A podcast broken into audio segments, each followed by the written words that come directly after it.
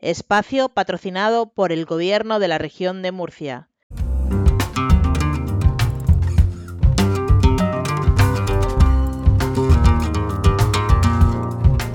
Hasta el rabo todo toro con Cándido Martínez y Manolo Guillén.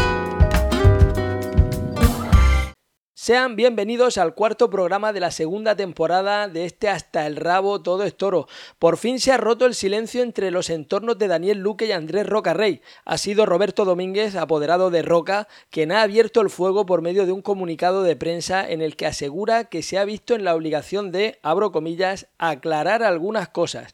Entre ellas, que si ha habido carteles del principio de temporada en que no esté Daniel Luque como Olivenza o Illescas, ha lanzado Roberto el interrogante de si los empresarios de esas plazas han tenido en algún momento a Daniel Luque entre los candidatos que barajaban. Y al mismo tiempo, Roberto ha reconocido en ese comunicado que le consta que Juan Bautista ha hecho lo imposible para que el malestar personal entre ambos terminara. Al mismo tiempo, Roberto ha reconocido en ese comunicado que le consta que Juan Bautista ha hecho lo imposible para que el malestar personal entre ambos terminara y añadía que él mismo puede confirmar el ofrecimiento para que ambos coincidieran en la feria de septiembre de Arles, ese ofrecimiento que le hacía Roberto Domínguez a Juan Bautista como una puerta abierta a posibles coincidencias en otros carteles a lo largo de la temporada. Y añadía también Roberto Domínguez en ese comunicado, y lo subrayo, una propuesta a la que el propio Daniel Luque ha querido poner condiciones y como consecuencia Roca Rey no figura en los carteles de Arles a día de hoy. Y subrayo eso de a día de hoy, sobre todo porque los dos toreros se han citado. No sé si será un duelo como los de los vaqueros en el oeste, caminar de espalda, girarse y el más rápido hará fuego antes sobre el otro. Es una broma esto que digo. O si finalmente se tomarán un café, se dirán perro judío o se partirán el pecho y la cara, como puede que hicieran Paco Camino y Sebastián Palomo Linares después de aquel encuentro con Íñigo en televisión. Pero la reacción por parte de Juan Bautista no se ha hecho esperar y ha confirmado también de inmediato a través de un comunicado que es cierto la existencia de esa quedada entre Daniel Luque y Andrés Rocarrey, que eso es una realidad y que va a tener lugar en las próximas fechas. En concreto, dice Juan Bautista en su comunicado que Daniel Luque se puso en contacto hace unos días con Rocarrey para proponerle un encuentro personal que Roca Rey aceptó. Y también dice Juan Bautista en ese comunicado que Andrés Rocarrey tiene vetado a Daniel Luque de sus carteles. Soy consciente que la ausencia de Luque de algunas ferias no obedece exclusivamente a Rocarrey ni mucho menos, pero no es menos cierto que al no poder cerrar las empresas el cartel que quieren obligan en la mayoría de los casos a no poder ofrecer a Luque la contratación que se merece y que se ha ganado delante del toro. Añade Juan Bautista también entrecomillado en su comunicado que no es justo culpar a los empresarios de no contar con Luque en las ferias cuando la realidad es otra bien distinta el veto de Roca a Luque deja a las empresas sin margen de maniobra y mucho más en ferias de pocos festejos o en carteles sueltos como es el del Domingo de Resurrección en Sevilla. ¿Por qué Luque no torea el Domingo de Resurrección en Sevilla? Cándido, ¿qué tal? Bienvenido. Hemos empezado con una traca muy fuerte. A ver en qué queda todo esto. Pues mira, eh, de todo lo que has dicho, eh, de la disputa de Paco Camino y el maestro Paloma Linares, cuando lo llamó chiquillo, Palomo Linares lo citó en el ruedo, que es donde se citan los toreros. Ahora después me dicen lo de chiquillo y en la plaza me lo explica. Muchachito, le decía muchachito. Muchachito, chiquillo, no muchachito. efectivamente, Manolo. Entonces, eh, con esto de Roca Rey y Daniel Luque, como ya han pasado muchos años y estamos en el 2024, entonces yo creo que lo mejor es que toren en la plaza juntos, porque el aficionado se está perdiendo a dos grandísimos toreros. Y, yo creo que eso sería bueno para la fiesta y ellos se terminarían entendiendo, porque dos grandes toreros con esa dimensión de tauromaquia que tienen los dos, con el gran momento que atraviesan, eh, con las cosas que le hacen a los toros que era impensable que llegara el toreo a, a esos momentos que ellos están dando para la tauromaquia. Entonces creo que deben de entenderse. Cuanto antes mejor si Daniel Luque ha llamado a, Roca Rey, como dice su apoderado, para hablar, creo que es el acierto más grande que han hecho hasta estos momentos. Pero acierto para ellos, pero acierto para el toreo. Porque se deben a un público.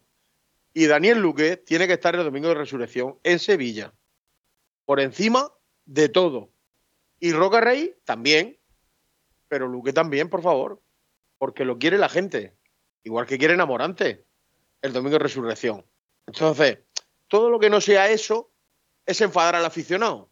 Y al final la gente va a la plaza y hay aficionados que lo mismo pues les da un poco más igual, ¿no? Pero hay otros que se lo pueden tomar un poquito más a pecho, sobre todo cuando lleguen las ferias como Madrid, donde el aficionado pues, es un poquito más exigente, ¿no?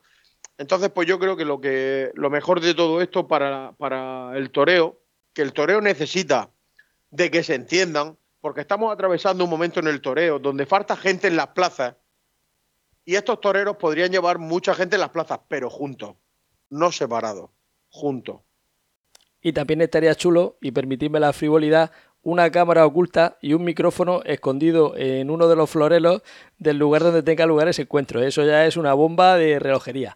Como el encuentro del que fuimos testigos el otro día con esa brillante tertulia, esa tertulia de nivel entre José Luis Benjó y Germán Estela. Quienes no la hayan escuchado todavía pueden pinchar en ese podcast en el episodio número 50, hablando precisamente de los vetos y las diatribas de las primeras ferias de Levante, donde ya se conocen los carteles definitivos y ya están oficialmente en la calle los carteles de la Feria de Castellón de la Madalena, donde Daniel Luque se ha quedado fuera de la feria. Sí estará presente Roca Rey, Manzanares acudirá dos tardes y la corrida de Victorino Martín, la que había pedido in extremis Luque para entrar en la feria con su órdago, al final la van a estoquear mano a mano el local Paco Ramos y Borja Jiménez. A todo esto queremos daros las gracias a todos los que habéis participado en la encuesta en nuestras redes sociales de Instagram y X, donde vosotros habéis opinado sobre quién os parecía el vencedor de la batalla de los vetos. Y a tenor de esa encuesta, para vosotros el vencedor ha sido absolutamente Andrés Rocarrey con un 52%, con mayoría absoluta, con más de la mitad de los votantes por encima de los votos que recibían Daniel Luque y Borja Jiménez, que pelearon por un 27 y un 22% respectivamente. Muchísimas gracias por vuestra participación a todos y eso sí, están muy atentos atentos de nuevo esta semana a nuestras redes sociales porque os vamos a proponer nuevas encuestas. En X, la antigua Twitter, arroba todo es toro y en Instagram, arroba hasta el rabo todo es toro, todo junto y seguido y al final un guion bajo. Un instante y regresamos para charlar con un grande de la comunicación como es David Casas. Gastroshow de moda en Lorca se llama Mariscos a lo Bestia. Si vienes, comerás bien, beberás, cantarás, reirás, te emocionarás, pero sobre todo, dirás con ganas de volver. Restaurante La Peña, Mariscos a lo Bestia.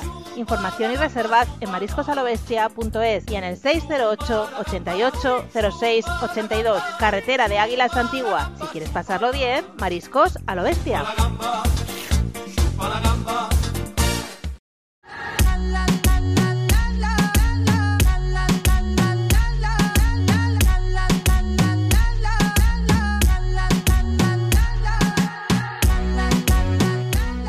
Eh, tú eres abonado de Guantoro, ¿no? Pues sí, Manolo. Ahí estamos. Ya llevamos desde, bueno, desde que se comenzó la aventura nueva en, la televisión de pago para ver los toros.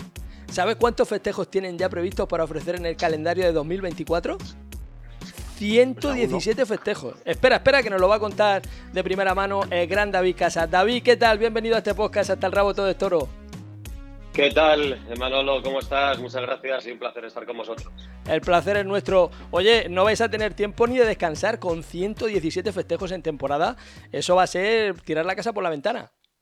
Bueno, es una apuesta y un eh, el compromiso que tenemos desde, desde el primer año, eh, que quisimos apostar muy fuerte por, por las retransmisiones. Eh, la temporada pasada hemos conseguido llevar un número muy importante de, festejos y este año en el segundo en la segunda temporada de vida de Guantoro pues lo que queremos es seguir apostando reforzar un poquito los contenidos y seguir avanzando hasta que hemos conseguido completar esos 117 festejos que, bueno que incluyen muchas ferias importantes o todas las ferias importantes el gran slam taurino como nosotros lo hemos llamado y seguro que además todavía podremos incorporar algunas, eh, algunos festejos más, así que todavía no está cerrada la temporada eh, de Guantoro. 117 festejos y aún barajando la posibilidad de incorporar algunos más. Un auténtico pelotazo. Esto al final lo que quiere decir es que la feria que nos salga en Guantoro, pues no existe, ¿no?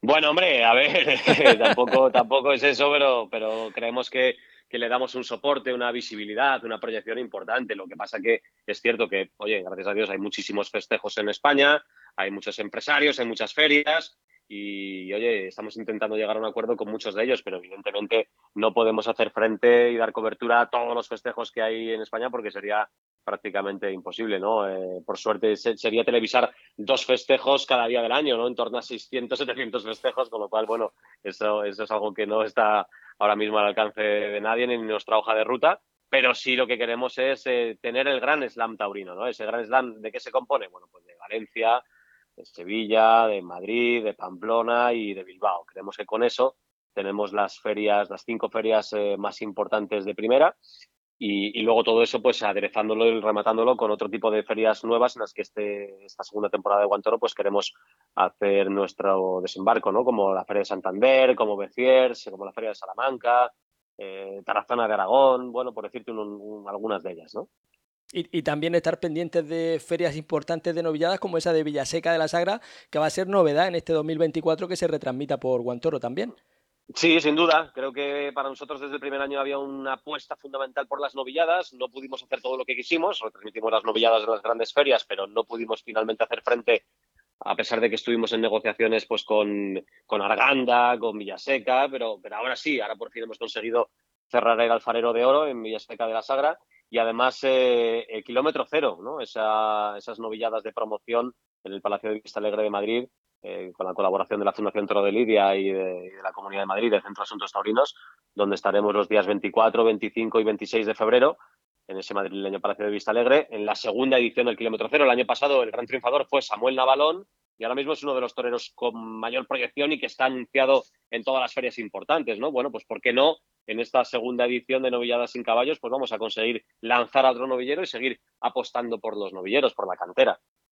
Y lo fundamental también es, oye, que hayáis presentado tan pronto en el mes de enero, como ya están haciendo las empresas con, los eventos taurinos, con las grandes ferias, anticiparos para que al final el abonado también pueda contar con una tranquilidad a la hora precisamente de eso, ¿no? De, suscribirse, de abonarse y de pretender que pueda continuar siendo abonado durante toda la temporada. Claro, yo creo que eso es, eh, Manolo, como bien dices, la... creo que eh, el éxito de nuestro proyecto radica en esto precisamente. Nosotros el primer año eh, sabíamos lo que queríamos hacer y, sabíamos lo que no queríamos hacer. ¿no? Yo, oye, como sabéis, he estado muchísimos años en, pues hasta 23 años en, entre Canal Plus y Movistar, eh, feliz de, mi, etapa y he aprendido mucho, ¿no? Entonces sabía que había algo que los aficionados y abonados se, quejaban, era de que bueno, pues que igual que tienen un calendario de fútbol y tienen un calendario mm, de golf y de tenis, eh, no había un calendario de toros, ¿no? Entonces dices, ¿cómo voy a abonarme a un año entero si no sé lo que me van a dar? Y en los últimos eh, años, además de Movistar, pues cerrábamos las ferias pues, pues, con muy poquitos días de antelación. En el primer año lo hemos intentado, ha sido imposible, pero en este segundo año, pues eh, nuestro compromiso era anunciar en el mes de enero eh, el 80-90% de la temporada. ¿Por qué? Porque si nosotros queremos venderle al aficionado un, un abono anual, lógicamente el aficionado tendrá que saber qué es lo que va a haber por lo que va a pagar. Lo que no tiene sentido es que en el primer año pues hemos intentado vender el primer abono, el, abono anual y muchos abonados pues no sabían lo que iban a ver. Había incertidumbre, era el primer año de vida de Guantoro, había mucha rumorología, oye, que no van a aguantar, que van a cerrar. Bueno, pues era normal que la gente aún así, tenemos que decir que hubo, un, un, apoyo total del aficionado, ¿no? Pero ahora sí que queremos reforzar ese abono anual, que la gente en el mes de enero pueda pagar todo el año y sepan ya lo que van a ver, ¿no? Creo que es una comodidad y una tranquilidad para para el aficionado y un ahorro económico y sepan ya lo que van a ver sin saber que realmente se van a encontrar también sorpresas, porque te imaginas que llegara un momento en el que Daniel Luque y Roca Rey al final, después de estos comunicados y estos acercamientos, al final rompieran en torear algún festejo que coincidieran o incluso mano a mano. Ostras, estaría súper chulo, sería un momento mediático enorme que pudiera estar allí también en Guantoro. Bueno, oye, eso ya no depende de nosotros, pero evidentemente si, si ocurre ese enfrentamiento, ese encontronazo, como lo queremos llamar, pues si se da la oportunidad y la ocasión de que Guantoro puede estar allí, pues, eh, pues eh, por nuestra parte no, no hay ningún problema, ¿no? Creo que la rivalidad y la competencia eh, siempre ha sido fundamental en todas las disciplinas culturales, artísticas, deportivas y evidentemente en los toros. Y, por qué no, creo que con eso sale ganando el aficionado. Así que si eso ocurre y sucede y estamos en disposición, pues para nosotros será un placer eh, vivir ese enfrentamiento, encontronazo taurino, ¿no? Eh, profesional entre Andrés Rocarrey y Daniel Luque. Cándido, ¿no vas a saludar a David Casas? Pues aquí estoy expectante, la verdad que es bonito ¿no? todo lo que se presenta. Y David, buenas tardes, encantado de, de, que estés con nosotros una vez más. Igualmente. Mira, eh, el tema de los contenidos, yo este invierno que hemos estado pues muy tranquilos de retransmisiones en América, por, con el tema de que la México no la abrían, que había menos, menos espectáculos, la verdad que eh, el contenido que habéis dado, tanto en corto por derecho como a toro pasado, como el esportón de historia, eh, ha acercado al aficionado. Hablo con muchos amigos que, que son abonados y, y me comentan que, que, no sabían muchas cosas de las que, de las que están escuchando, ¿no? Eh, tanto hablar a Pepe Luis Segura, ¿no? De, su pasado con, los toreros que ha apoderado. Entonces, todo ese tipo de, contenidos que estáis dando ahora, ¿vais a ampliar un poquito más o, vais a quedar con los programas que ya están? Bueno, a ver, eh, te cuento, en corto y por derecho, a toro pasado, el Esportón de Historias, eh, va por ustedes, todos estos programas, eh, además que van, a ir llegando, van a ir llegando nuevos, nuevos proyectos como Caballo Bravo, ¿no? Dedicado al mundo del caballo y al rejoneo, Hoy Toreo Yo, que es un nuevo formato innovador donde hay personajes relevantes de otras disciplinas que vivirán experiencias taurinas. todo esto está completando la programación en invierno, ¿no? Que creo que ha sido importante para que el abonado se sintiera arropado. Además de las retransmisiones en América, pues este tipo de, de programas hacían que el abonado sintiera también la compañía nuestra, ¿no? Pero eh, está claro que lo más importante para nosotros son las retransmisiones taurinas, ¿no? La, la, las retransmisiones de eventos eh, taurinos, las corridas de toros, las novilladas, los rejones, eh, el circuito de recortadores. Entonces, ahora arranca la temporada en España y ahí queremos estar. Queremos que con eso tenemos eh, pues el, beneficio y el beneplácito del, abonado y del aficionado, sin olvidarnos, como te digo, de todo este tipo de programas. Eh, ¿Llegarán nuevos programas? Bueno, pues oye, todo depende también del respaldo de los aficionados y abonados, pero de momento Caballo Bravo y Hoy Toreo Yo, pues son dos de las novedades que se incorporan a la parrilla de, de Guantoro y a esos programas que creo que ya empiezan a ser programas conocidos por todos los eh, abonados, como el Corte y por Derecho, a Toro Pasado, el Esportón de Historias y, y va por ustedes. ¿Tienes, David, referencia de, del número de abonados que somos ya en Guantoro? Eh, bueno, eh, date cuenta que estamos ahora mismo, hemos empezado hoy a vender ese el, abono, ¿no? Como tal. Entonces, eh, lógicamente, todavía es muy pronto para hacer, para hacer ese, ese, balance. Lo que sí sé es que los aficionados y abonados nos han acompañado casi todo el invierno, ¿no? que normalmente nosotros por el conocimiento que teníamos en Movistar a lo largo del año, pues los aficionados en invierno se suelen dar de baja, ¿no? es, es, es lógico y normal. Pero hemos tenido un respaldo muy bueno y ahora lo que queremos hacer es evidentemente que a partir de ahora, con este abono anual que queremos empezar a vender, pues ver cuál es el, la respuesta del público. Así que no te vendré ningún problema cuando ya arranquen las primeras eh, ferias importantes, pues deciros cómo, cómo vamos en cuanto a número de abonados. Nada, si es que nos hemos querido adelantar. En el mismo día en el que se ha puesto de cara la nueva temporada de Guantoro, te hemos tenido hoy aquí. Oye, David, el resto de tus proyectos, eh, ya sé que van viento en popa, ¿no? Con ese podcast, con Espacio Toro, que no me pierdo ni uno solo, ese estreno cada viernes, y con ese curso de periodismo taurino que ya vais por la cuarta edición. Sí, así es. Eh, en, Espacio Toro, el podcast de Radio Televisión Española, estamos muy contentos, eh, sobre todo porque hemos conseguido situarlo en el top 3 de los eh, podcasts de Radio Televisión Española en cuanto a descargas, así que la tauromaquia importa e interesa muchísimo, que es lo que más me, apetecía a mí demostrar en Radio Televisión Española. Y a partir de ahí, pues sí, oye, el curso de periodismo taurino también va, va muy bien. Vamos por la cuarta edición, eh, no paramos de, de, crecer en cuanto a alumnos, ¿no? Ya tenemos un total de 150 alumnos. Eh, este fin de semana mismo hemos estado en Sevilla, en la ganadería de eh, Agua Dulce, eh, en Encaste Núñez de Manolo González, con Manuel Escribano, en la finca El Toril. Hemos estado con Lea Vicens, visitando la Real Maestranza. Y a partir de ahora, bueno, pues seguimos con, con las clases, ¿no? Este fin de semana, por ejemplo, está Domingo Delgado de la Cámara con historias de la tauromaquia. Está el empresario apoderado Maximino Pérez, ¿no? Que además está pues muy de actualidad pues con, con todo el tema de la ausencia de, de, Fernando Adrián de San Isidro, va a estar Federico Arnas con nosotros también, y a partir de ahí, bueno, pues es que tenemos un fin de semana tras otro intenso, ¿no? Vamos a tener a, Fortes eh, con más allá del toreo, hablando de sus sesiones de coach, vamos a estar en, en la finca del Jaral de la Mira con Francisco José Espada, en el Montecillo con David Galván, vamos a estar en, en la finca también del Juli, en la final del certamen de novilladas, eh, vamos a estar en, en Toros de Villalpando, en Zamora, en Salamanca con el Puerto de San Lorenzo, con Domingo López Chávez, José Garrido y Marco Pérez. Bueno, pues yo creo que es un curso no solamente de para periodistas, que también, por supuesto, pero para aficionados, ¿no? Toda la gente que esté interesada. Pues en el mes de noviembre arrancaremos la quinta edición. Y la verdad que es un, eh, una apuesta también del Centro de Asuntos Taurinos de la Comunidad de Madrid, que sin complejos defiende, apuesta y promociona la tauromaquia. Oye, ¿y tu agenda de cuántos tomos consta? si es que aquí camarón que se duerme se lo lleva la corriente, ¿verdad? Eh, bueno, eh, tuve, un año de, tuve un año de descanso, que, fue el 22, cuando salí de, Movistar y, claro, pues me dejaron ahí mucho tiempo libre y, ahora tengo que recuperar el tiempo perdido. Así que no quiero volver a, parar.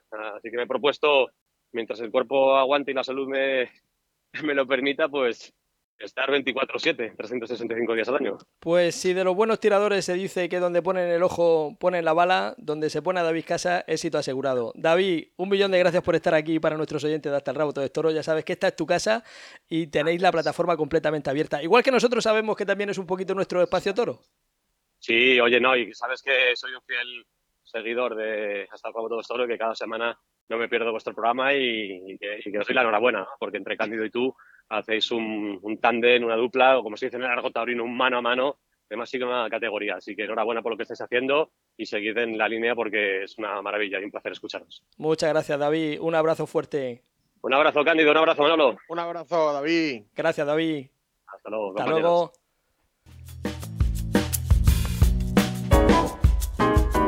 Carnicería, charcutería El Fraile Pequeño, esencia de tradición desde 1972, especialidad en embutido casero. Calle Ortega y Gasset 3, en Blanca, Murcia. Teléfono 968-778-555. Carnicería, charcutería El Fraile Pequeño.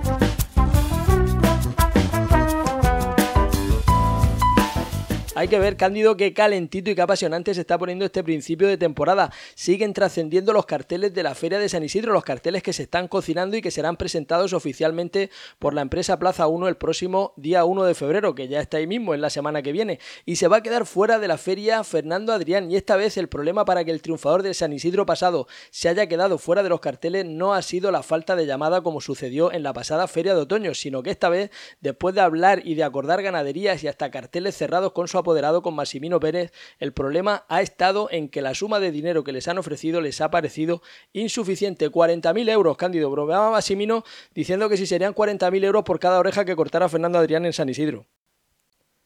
Pues yo no sé quién tiene la culpa en este caso ni quién no la tiene. Lo que sí te puedo asegurar que el único perjudicado de, de todo esto es el torero.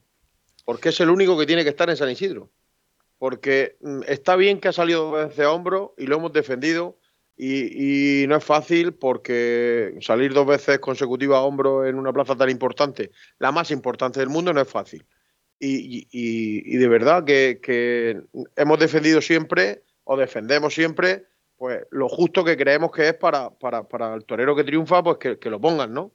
Pero en este caso, la empresa te ofrece torear dos tardes con dos carteles, con dos ganaderías importantes dentro de la feria, con carteles con, con figuras eh, no sé, el acuerdo económico nunca puede ser el que no te haga ir a Madrid en plena feria de San Isidro, porque el que no está en Madrid, en San Isidro, mm, no está en la temporada, porque de ahí parte casi todo, porque luego podrás tener plazas de segunda, plazas de tercera, ir a alguna plaza de primera, pero no en Madrid. Pero cuando tú ves el pedazo de tarta que se reparten los demás y tú vienes de estar parado 8 o 9 años, con 12 años de alternativa, y eres capaz de en dos tardes consecutivas resolver la papeleta y después que te dejen parado dos meses, ser capaz de salir a hombros 15, 16 o 17 tardes consecutivas en plazas de provincias, al final yo creo que aquí hay un calentamiento que al final también obedece a, que, ostras, el año pasado el tratamiento de que no se reunieran con Massimino Pérez para la contratación de Fernando Adrián para la feria de otoño, cuando, cuando Massimino Pérez había empezado a ser desde hacía muy poco tiempo el apoderado de Fernando Adrián, pues ese tipo de detalles yo creo que van acumulados en la mochila y que al final pues hacen explotar este tipo, este tipo de bombas. El que sí va a estar en la Feria de San Isidro y además va a estar anunciado en la corrida de Miura, ha trascendido, es un torero colombiano que se va a convertir en el primer matador de toros colombiano en estoquear una corrida de Miura y tal honor le va a corresponder a Juan de Castilla. Hubo un precedente de una rejoneadora colombiana de Amina Asis que rejoneó una vez un toro de Miura también en las ventas con motivo de una corrida goyesca en 1965 y desde aquí deseamos mucha suerte para Juan de Castilla que viene de hacer una excelente temporada americana y que es muy bueno que le den sitio en carteles de máximo interés también en la temporada española, aunque sea a costa de tener que ponerse delante de una corrida de Miura, que muchos la quisieran, Cándido. Hombre, la verdad que Juan de Castilla merece estar en San Isidro por, por derecho propio. Eh, todas estas filtraciones que están saliendo de los carteles de la posible feria de San Isidro de este año, hombre, son carteles bastante apetecibles porque hay muchas confirmaciones de alternativas, muchas opciones para muchos toreros jóvenes eh, que tanto hemos reclamado desde aquí, ¿no? De que, de que Madrid debe de hacerle hueco a esos toreros jóvenes para que tengan la oportunidad de darse a conocer de una manera más importante y, por supuesto que los toreros que han triunfado en la plaza, pues eh, fuera de San Isidro, la empresa está teniendo eh, una buena atención en este caso. Si se da, si se da por hecho de que, de que Juan de Castilla va a San Isidro, pues será una, una gran noticia, porque se lo ha ganado, como hemos dicho, con sus actuaciones dentro de la plaza. Estuvo muy bien durante, bueno, el año pasado en la Copa Chenel y luego en esos festejos turistas de finales de temporada del mes de septiembre en las ventas volvió a dar la cara y el callo pues con, con, con mucha seguridad y con opciones de ser un torero con potencial y recorrido. Se ha conocido también el cartel de la Goyesca prevista para el 2 de mayo en las ventas con presencia de Fernando Robleño, Javier Cortés y Francisco José Espadas con toros del Montecillo o de Valdefresno y nos quedamos en la comunidad de Madrid, donde se han presentado oficialmente también los carteles de la Feria de Valdemorillo, que ya se conocían desde hacía un mes y pico, o sea que ya no eran noticias el día que se presentaban. Pero lo que sí es noticia es que el empresario Carlos Zúñiga confirmaba en la red social X, más leña al fuego, la antigua Twitter, que mantuvo contacto para haber contratado a Daniel Luque, Fernando Adrián Borja Jiménez para la feria de Valdemorillo y que finalmente no van a estar en esa feria. Va a haber toros este mes de febrero también en la plaza madrileña de Vistalegre, lo anticipaba antes David Casas, donde además van a estar presentes las cámaras de One Toro Televisión con motivo de esa segunda edición del certamen Kilómetro Cero para novilleros sin picadores y así se abrirá el Palacio de Vistalegre los días 23, 24 y 25 de febrero con la participación de 12 aspirantes. Habrá dos semifinales en tandas de 6 y 6 novilleros en jornadas de viernes y sábado y el domingo será la gran final. Anoten esas fechas del 23, 24 y 25 de febrero. Y llueven los premios taurinos en Andalucía. Espartaco recogía el premio taurino del Ayuntamiento de Sevilla que no se concedía desde hacía varios años y ahora con el cambio del signo político en el Ayuntamiento se ha recuperado este galardón. También se ha concedido ese primer premio a la tauromaquia en Andalucía que recae en las figuras de nada más y nada menos que Curro Romero y Morante de la Puebla, la ganadería de Miura y el filósofo Fernando Sabater y los hermanos Peralta Ángel y Rafael han sido nombrados hijos predilectos en la Puebla del Río. Y en la Puebla, precisamente, nos quedamos porque la que ha liado este fin de semana Cándido José Antonio Morante de la Puebla en la Puebla del Río, con esa novillada de promoción, con encierro por las calles de la Puebla, chupinazo a cargo de Francisco Rivera Ordóñez y numerosas actividades infantiles en las que destacaba por su desparpajo y por su innata torería el hijo pequeño del rejonador Diego Ventura. No sé si habrás visto las imágenes por las redes sociales. Un auténtico remolino, ¿eh? Bueno, Jaime Ventura, eso es un espectáculo. Monta, caballo rejonea, torea a pie. Bueno, se ha puesto delante ya de alguna becerrita en la finca de, su padre. Y, la verdad que es una auténtica locura, porque es que tiene carisma. Y cuando un torero tiene carisma, nace torero. Y es que Jaime Ventura es una minifigura del toreo en miniatura. Y es que da un gusto ver lo que es la leche es un auténtico artista. Al padre hay que decirle que lo ate en corto y que lleve cuidado porque como le dé un poquito de rienda suelta, le va a formar un follón muy importante.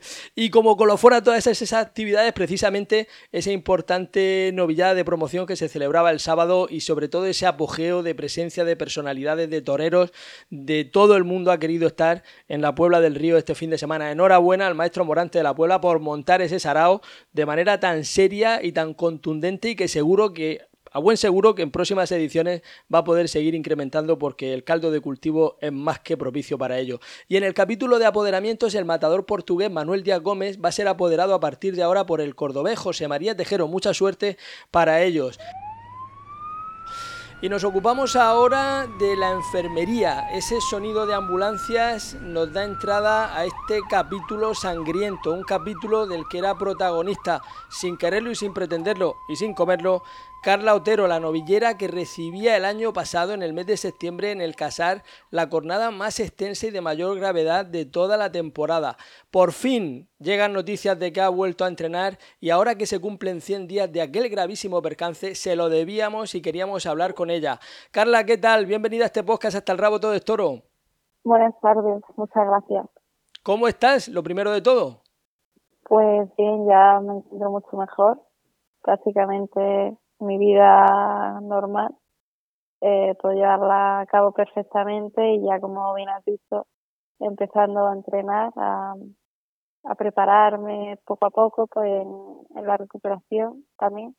Pero bueno, cada vez eh, mejor. verdad que eh, para la lesión es poco tiempo que llevamos, pero están cumpliendo los plazos muy bien y, contento también. Dices para el poco tiempo que llevamos y llevas ya prácticamente 100 días.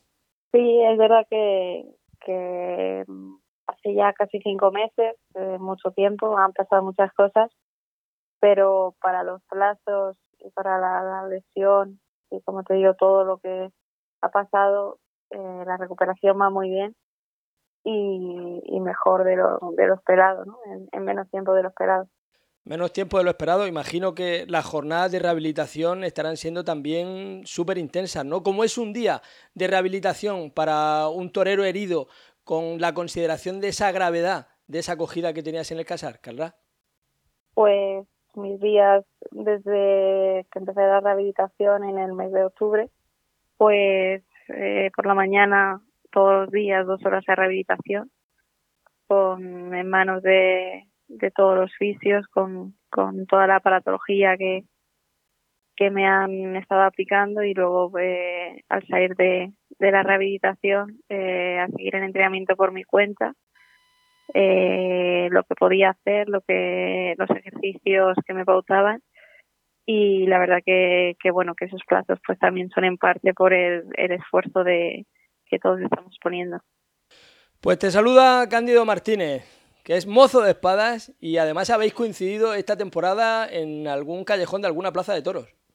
Pues así es, Carla, enhorabuena.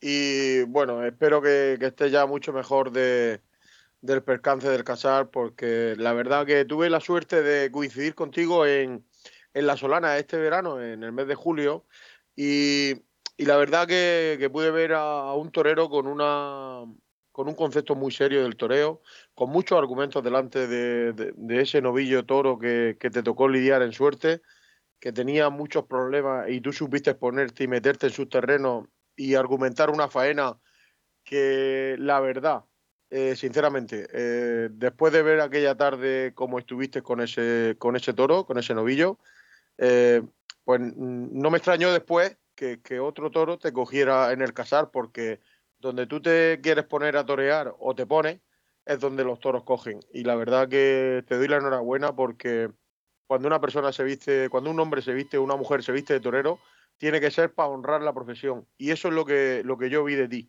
Una, un profesional muy serio que pese a tu cortita, eh, digamos, bagaje como torero, la verdad que, da, gusto, da gusto verte y espero y deseo que tengas muchísima suerte, Carla. Y que, bueno, espero también que la alternativa eh, será eh, tu próximo objetivo, ¿verdad? Bueno, muchísimas gracias.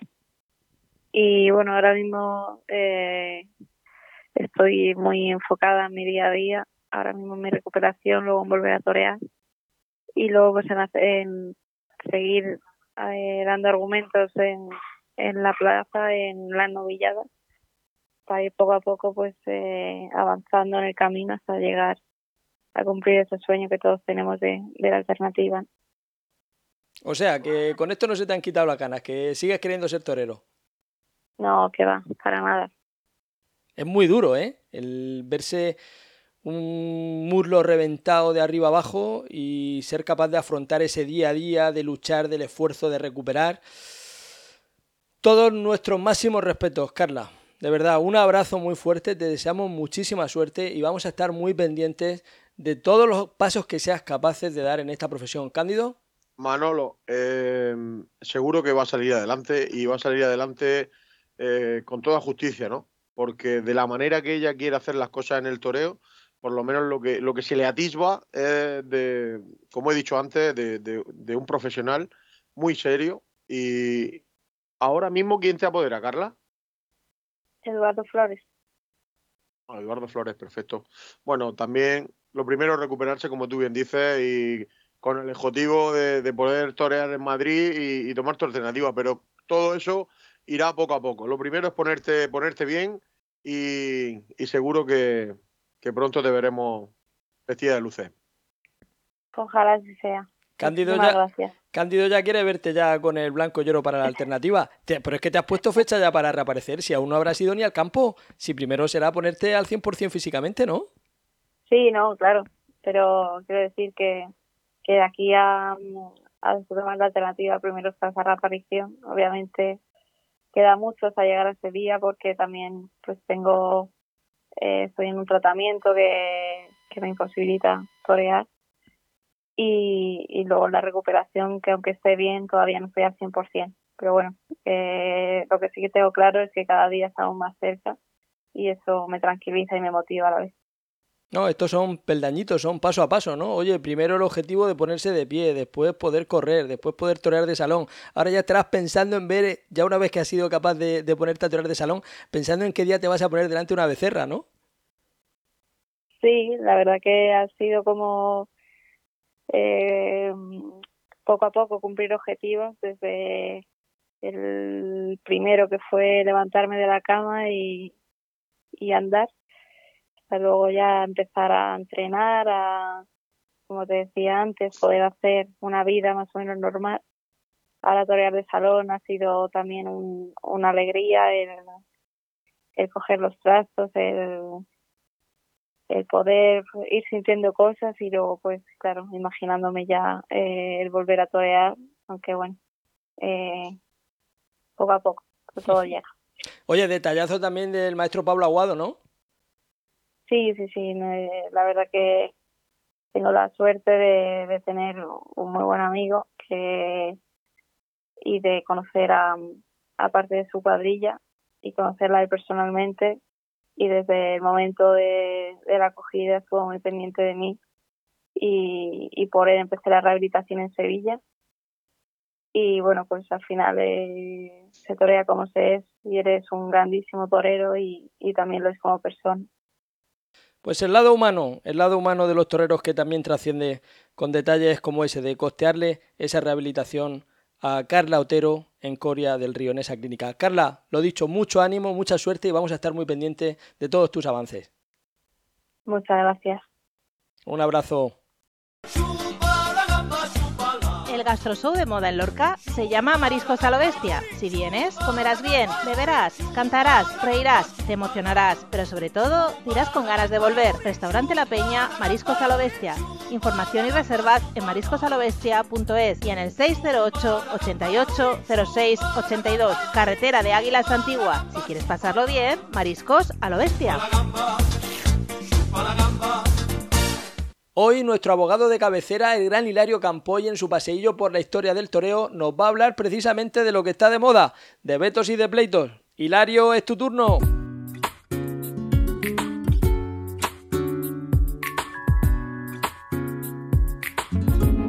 ¿Qué tal? Manolo Cándido, Boris, oyentes.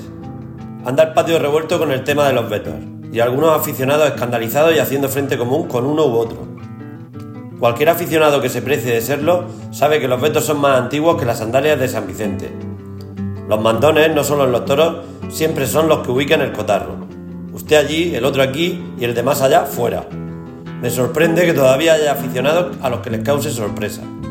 Ojo, que los vetos existan y que vengan de hace años no significa ni que los comparta ni que estén bien.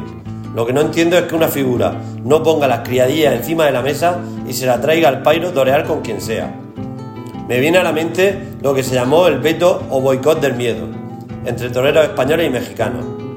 Todo comienza hace 90 años cuando irrumpe en España como novillero, haciendo bastante ruido, Lorenzo Garza. Al año siguiente toma la alternativa en nuestro país y corta ni más ni menos que seis orejas en las ventas.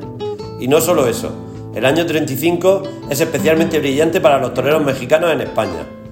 Armillita queda líder del escalafón con 64 corridas a la limón con Manolo Bienvenida y además de Garza y Armillita, destacan el Soldado y Carnicerito de México. Durante ese año 35 se ven las caras mexicanos y españoles y empiezan las suspicacias. Sobre todo es Marcial Lalanda el que sufre la apretura de los aztecas, por coincidir en muchos festejos con ellos. Marcial, ante la inclusión mexicana, empieza a planear su estrategia para el año 36. La Landa, asesorado por abogados, exige que cualquier torero extranjero tenga que contar con lo que se denominaba la carta de trabajo. El gobierno republicano, puesto que el tema llegó hasta las más altas instancias, promulga un decreto y soluciona la controversia.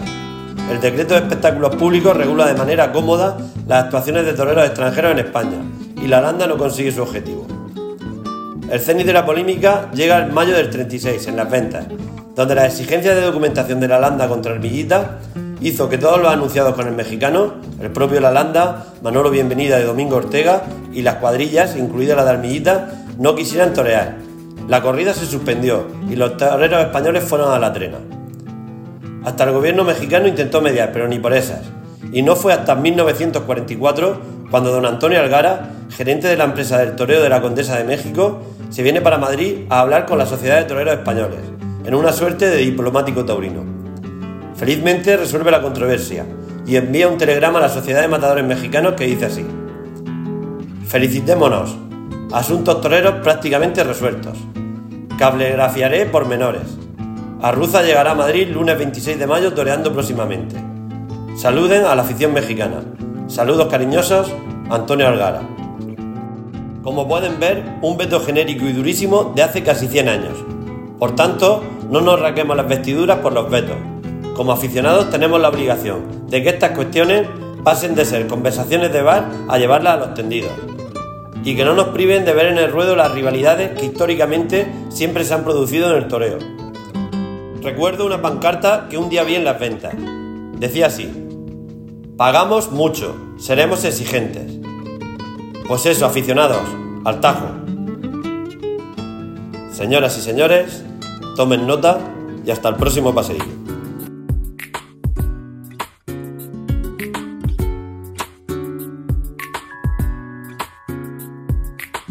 Tomamos nota, Hilario, tomamos nota. A ver hoy nuestro querido Boris Burillo, donde pone sus tres pares de banderillas negras. Un saludo, Boris.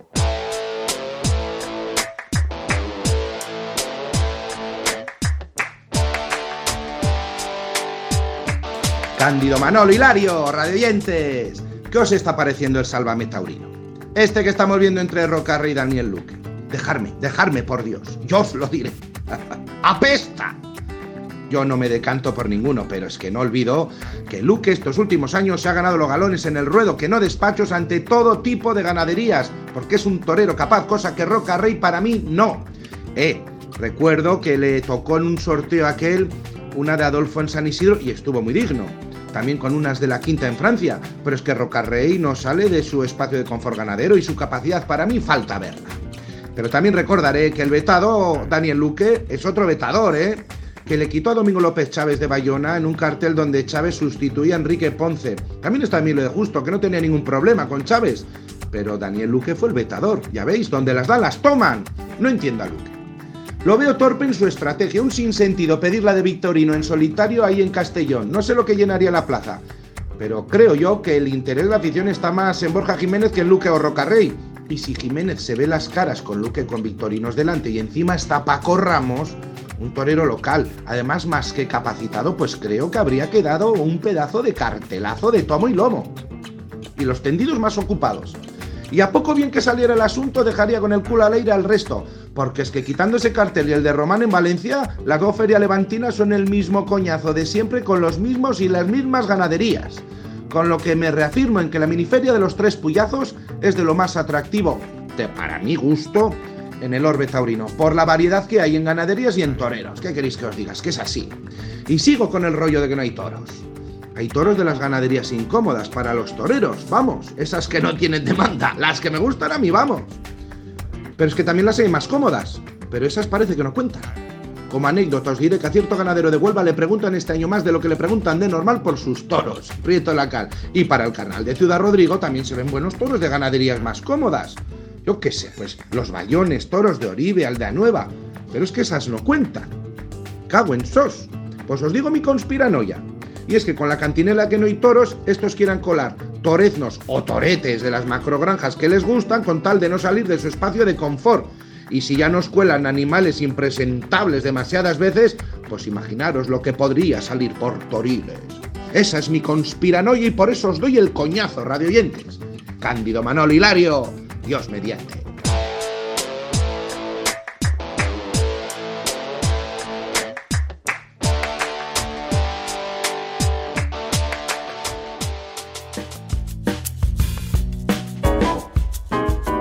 Carnicería, charcutería, El Fraile Pequeño. Esencia de tradición desde 1972.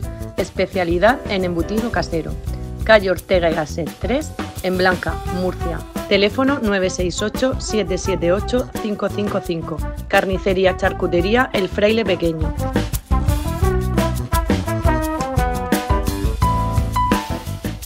Nos ocupamos ahora de otros asuntos de índole internacional. Este fin de semana por fin van a volver los toros a la monumental Plaza México y están triunfando algunos de los toreros que van a estar presentes en esos nueve festejos de la reapertura. Por ejemplo, dos de los espadas que actuarán este domingo 28 de enero en la México han triunfado con fuerza este fin de semana en la América Taurina. Joselito Adame, por su parte, que será el primer espada en abrir la lata del coso en esta nueva era del coso de insurgentes, triunfaba este domingo pasado en el Valladolid Azteca, no en el Valladolid de la península ibérica y allí el mayor de los Adame indultaba un toro y salía a hombro junto al Pablo Hermoso de Mendoza.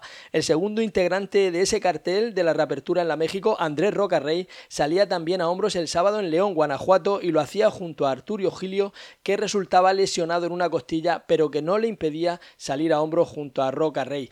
Mucha expectación, al menos mucha expectación mediática para la vuelta de los toros a México. No sabemos si después se concretará en expectación real de público asistente. Deseamos que sí, desde aquí nuestro apoyo a toda la afición mexicana que viene aguantando esa prohibición desde hace dos temporadas y el cartel, en el cartel de esa reapertura, además de Joselito Adame y Andrés Rocarrey, va a completar la terna Diego Silvetti Cándido y también están saliendo nuevos carteles que están llamando mucho la atención para el primer principio de temporada aquí en, en la península ibérica. Pues sí, Manolo, están saliendo carteles muy ilusionantes para el aficionado. El, 4 de mayo en la Plaza de Toros de Baeza va a haber un cartel eh, en conmemoración de la corrida de toros del Renacimiento eh, con Finito de Córdoba, Morante de la Puebla y Juan Ortega, con toros de Carlos Núñez. Creo que es un cartel muy rematado de toreros artistas donde seguro que, pasarán una gran tarde de toros todo aquel aficionado que se acerca a la plaza. Oye, vuelven, vuelven a torear juntos, vuelven a coincidir Finito y Morante, después de eso que no se sabía si era un malentendido, que parecía que no entraba Morante, no permitía que entrara Finito en los carteles de Morante, al final parece que todo eso ha quedado en aguas de borrajas y ya por fin en Baeza se vuelven a coincidir estos dos pedazos de toreros. Pues no lo sé lo que pasa, pero Finito es un torero para para estar en muchas ferias, abriendo carteles a muchas figuras actuales, y, igual que Morante, ¿no? Y coincidir juntos en muchas ferias incluso, porque son carteles, este de Baeza, que se podían dar en muchas ferias de España. Porque estamos hablando de tres toreros con, tres conceptos distintos, pero basados en el, en el arte, ¿no? En el mismo palo, pues en el mismo palo los tres. Del mismo palo, pero con distintos cortes, con distintas maneras de interpretar el toreo, que eso es lo bonito, ¿no? De alguna manera yo creo que mm, cuando vimos el cartel el, otro día ya no mm, nos gustó mucho, ¿no? ese tipo de corridas son las que serían bueno televisar para que todo el mundo que no pudiera ir a, Baeza pudiera verlas por televisión porque mm, son toreros de los que te dejan un regusto especial, ¿no? ¿Y la novillada que va a haber en Córdoba? ¿qué, ¿Qué te parece esa novillada de Córdoba? Bueno, he leído el cartel de, de la novillada, de la apertura de la próxima feria de, de Córdoba el 11 de mayo y bueno, son dos novilleros que, que ya hacía muchos años, ya hacía muchos años, cuando Finito de Córdoba era novillero, que, que, Córdoba tenía esa expectación por ver a un torero, ¿no? Y ahora pues con Manuel Román, el, el cordobés Manuel Román y Marco Pérez, que es la revelación de la novillería actual, pues bueno, se van a juntar en un mano a mano con una novillada de Jandilla en la Plaza de Toros de Córdoba. Yo creo que va a ser una novillada muy ilusionante para el aficionado, va a llevar mucha gente a la plaza y que, como te digo, son carteles que de alguna manera, tanto el de Baeza como el de Córdoba, son carteles que van a llevar muchos aficionados a la plaza. Espacio patrocinado por el gobierno de la región de Murcia. Hola, soy José Ortega. Soy Andrés Rocarrey. Soy Marco Pérez. Soy Manolo Moles. Hola, soy Diego Ventura. Soy Pacureña. Soy Alejandro Talavante. Soy su amigo, el matador Isaac Fonseca. Soy Pedro Gutiérrez Moya, el niño de la capella y quiero... Y quiero mandar un saludo a toda la afición. Saludos a todos los oyentes. Quiero mandar un saludo a los oyentes de Hasta el Rabo Todo es Toro. Y Hasta el Rabo Todo es Toro. Hasta el Rabo Todo es Toro. A tantos y tan buenos aficionados de Hasta el Rabo Todo es Toro. Yo también escucho el podcast Hasta el Rabo Todo es Toro. Hasta el Rabo Todo es Toro. Hasta el Rabo Todo es Toro. Hasta el Rabo Todo es Toro. Con Manolo Guillain y Cándido Martínez. Un fuerte abrazo. Escucharlo En la recta final de este programa nos ocupamos habitualmente de las noticias de la región de Murcia, pero hoy nos vamos a concentrar en el homenaje a un torero que cumple hoy precisamente 22 de enero 40 años de alternativa. Y además es el matador de toros de más edad de toda la región de Murcia. La tomó cuando ya tenía la vida resuelta, cuando ya tenía 45 años de edad, como quien cierra el círculo del mayor sueño en la vida de una persona. Por cuestiones de espacio, esto que les vamos a ofrecer es solo un extracto del encuentro que hemos mantenido con él, pero les invitamos a acudir a ese contenido extra de este podcast en el que hemos volcado la entrevista al completo para que la puedan escuchar sin ningún tipo de corte en esa conversación con el maestro Manuel Sánchez Juárez. Cándido, qué bonito llegar a cumplir 40 años de alternativa y llegar a cerrar ese círculo en la vida de un torero. Por supuesto que sí, además el maestro es una persona encantadora y muy aficionado y que cada vez que, que tengo la oportunidad de poder hablar con él, pues la verdad que es un lujo. Les dejamos con ese extracto, le deseamos la mayor de las felicidades y enhorabuena al maestro Manolo Juárez. Y Cándido, a ti te emplazo a la próxima semana. Si Dios quiere, aquí estaremos, Manolo. Un saludo. Igual que a todos ustedes, muchas gracias por su atención. Sean felices. Soy el veterano de la región por edad, no por alternativa. Por alternativa hay quien la tiene anterior a mí, ya que yo la cogí posteriormente. Pero sí en edad me considero un poquito el decano de los matadores de toros de la región de Murcia, pero con el respeto a todos los demás, ¿eh? esto que quede claro. Yo estaba con mis ilusiones, con mi juventud y todo estaba por delante. Y la primera vez que salí fue en el 55, después de la primera actuación que tuve en Cartagena. Ya salí a Madrid, de Madrid a Salamanca, y ahí empecé el camino. Eh, Cartagena era Mm, época de grandes festejos taurinos, de grandes aficionados, pero no era tierra de toros. Entonces las escuelas taurinas no existían, eh, solamente era el esfuerzo de poder estar en el campo, el campo te enseñaba, los mayorales te enseñaban, pero tenías que estar donde hubiera ganado. Tenías que correr España entera, cuando no en esta finca, en la otra, cuando no con este mayoral, pues con el otro. Y ibas sacando de ahí el, el aprendizaje de lo que era esta profesión. Y el aprendizaje era muy duro, era base de golpes. O sea, yo tenía una fijeza plena en Manolete. Para mí Manolete, su personalidad y esa, esa plomo que este hombre tenía y ese saber, pues era fundamental. Y mi base de toreo era algo así. O sea, yo no tenía, había muchas veces en estas zonas pues toreros más movidos, toreros más, no mío era torero más parado y como consecuencia de ser un torero más parado, pues recibíamos también más golpes, porque la realidad es que los toros a veces le pegas un muletazo y te tienes que ir rápidamente de él y, y mi torero no era ese, mi torero era aguantarlo, como han hecho otros muchos, unos con más suerte, otros con menos suerte, pero la realidad es que mi ejemplo para mí mi torero de, de, eso era el torero serio, el torero clásico y el parar, mandar y templar eh, para mí era fundamental. Pues la mayor satisfacción mía eh, fue poder torear en Sevilla. Poder torear en Sevilla significaba para mí mucho porque yo había salido del sanatorio de toreros que existía entonces con un golpe que había llevado en Villa del Prado, cerca de Navarcarnero, en las fiestas del año anterior. Había llevado un golpe en la cabeza y me había dejado una parálisis eh, en la vista. Esto me obligó casi nueve meses de ceguera, de inhabilidad para practicar. Y entonces eh, yo llegué a Sevilla después de una serie de sinsabores, y ya digo, los más gordos era la acogida que tuve en la cabeza, y entonces eh, fue para mí un desconsuelo el pensar que me presenté en, las oficinas de la Plaza de Toros de Sevilla y quería pues una oportunidad como, como novillero. Eh, acudí allí y yo era el 247 que tenían en lista. Entonces el 247 a una media de 3 o 4 o 5 festejos al año, pues hubieran pasado 10 años o 15 años sin poder torear en Sevilla. Y tras mil peripecias, y tras mil dificultades, y tras mil suertes, pues gracias a Juan Belmonte, y gracias a que estuve 13 días y 12 noches durmiendo en un portal eh, junto a la calle Sierpe, allí estuve yo durmiendo 12 noches y 13 días sin moverme para que eh, el pueblo de Sevilla tomase eh, conciencia de cuál era mi petición. Mi petición era poder torear en Sevilla y poder adelantarme en las 247 eh, nombres que habían por delante mía, porque si no entonces en la vida iba a poderlo yo lograr. Y gracias a Juan Belmonte aquello se logró de esa forma. Fue el primer año de don Diodoro Canorea, que era el empresario heredero de la firma Pajés, y don Juan Belmonte, pues que era también miembro de la Real Maestranza y tenía, pues lógicamente, como figura del toreo, había visto en mí pues algo que, que eso le, le animó a, ayudarme a que eh, lograse ese éxito.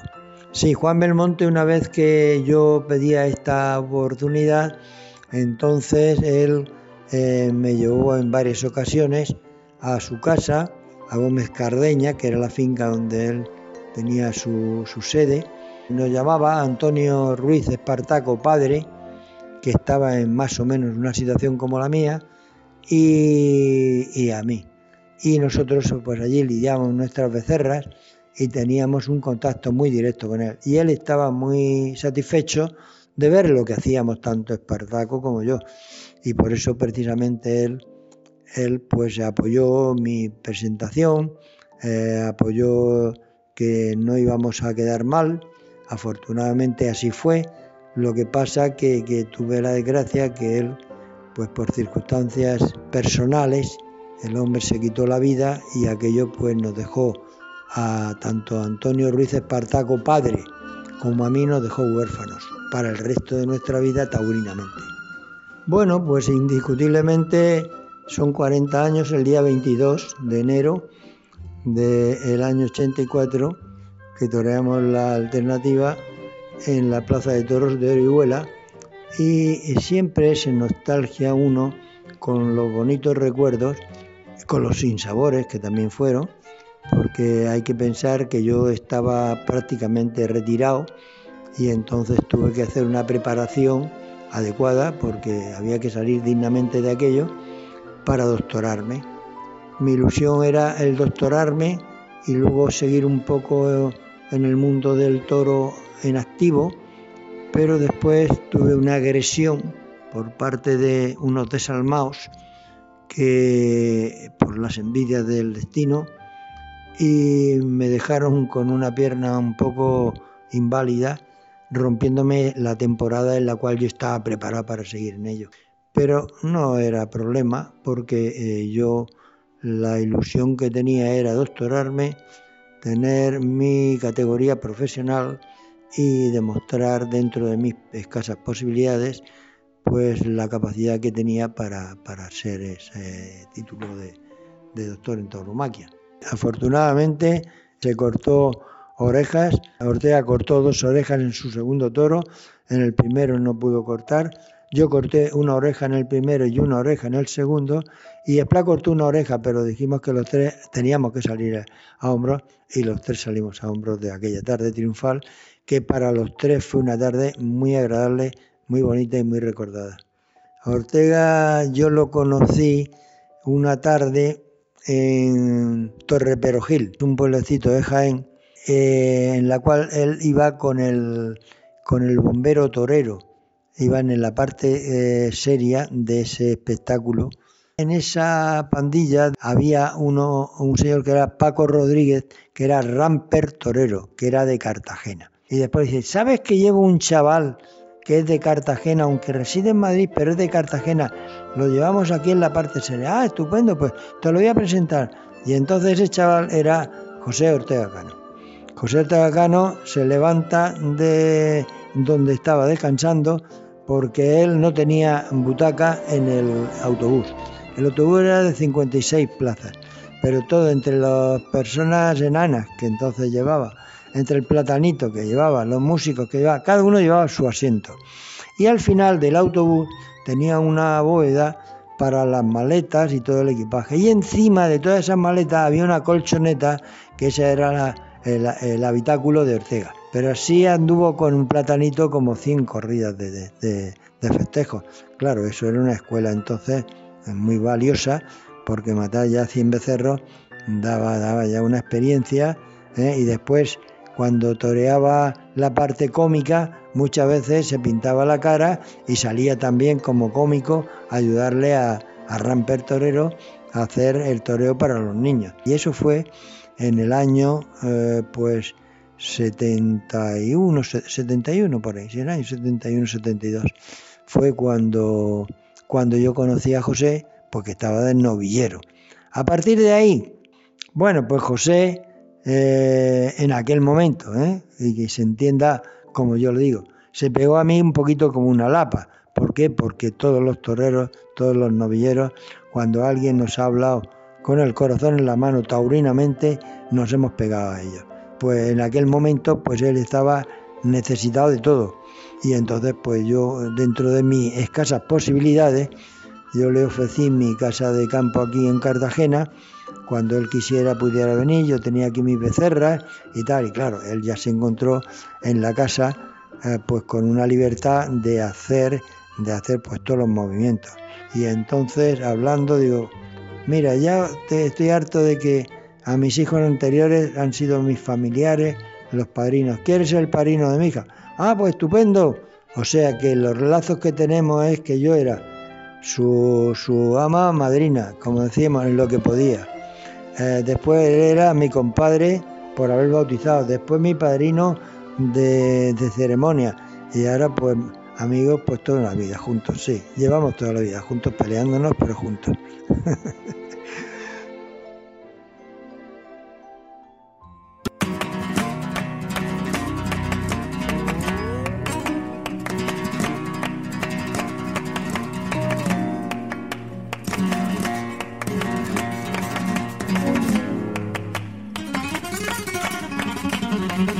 Hasta el rabo todo es toro, con Cándido Martínez y Manolo Guillén. Espacio patrocinado por el Gobierno de la Región de Murcia.